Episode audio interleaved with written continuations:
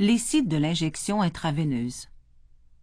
L'injection intraveineuse consiste à administrer un médicament directement dans la circulation sanguine. Cette voie d'administration permet une absorption très rapide du médicament. Vous devez faire preuve d'une grande vigilance durant cette intervention.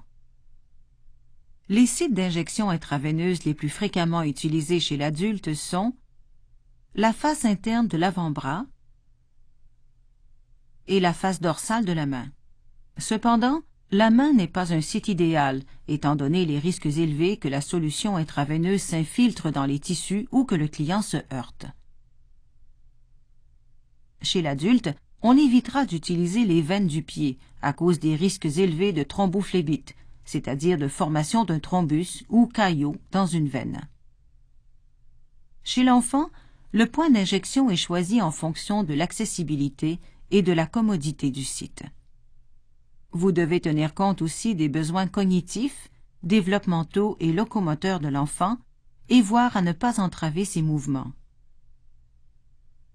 Chez le nourrisson, vous pouvez utiliser une veine superficielle de la main, du poignet, de l'avant-bras, du pied ou de la cheville.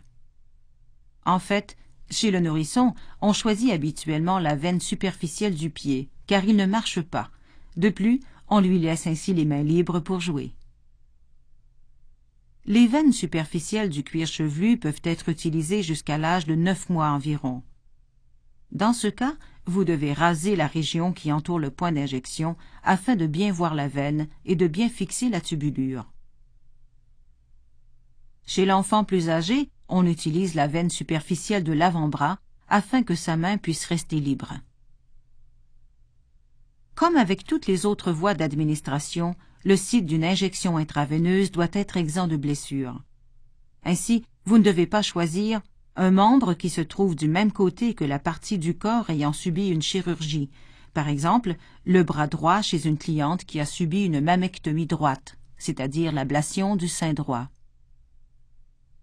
un membre qui sert à recevoir un traitement, par exemple le bras sur lequel est déjà fixé un cathéter. Un membre qui a une échymose.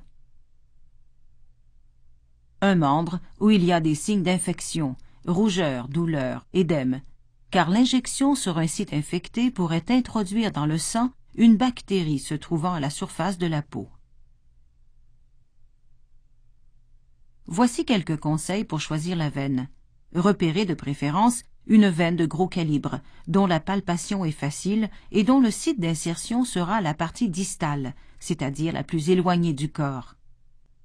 Évitez d'utiliser les veines situées dans une zone de flexion, telle la fosse cubitale. Une fois que vous avez choisi l'aiguille appropriée, et avant de l'insérer dans la veine, tendez la peau à environ 5 cm en dessous du site d'injection, de façon à stabiliser la veine et à faciliter l'insertion de l'aiguille. Perforez alors la peau selon un angle de 20 à 30 degrés, le biseau de l'aiguille dirigé vers le haut. Une fois la peau perforée, diminuez l'angle à 15 degrés.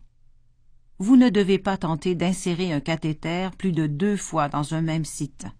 À ce propos, il est important de connaître la politique en vigueur dans l'établissement.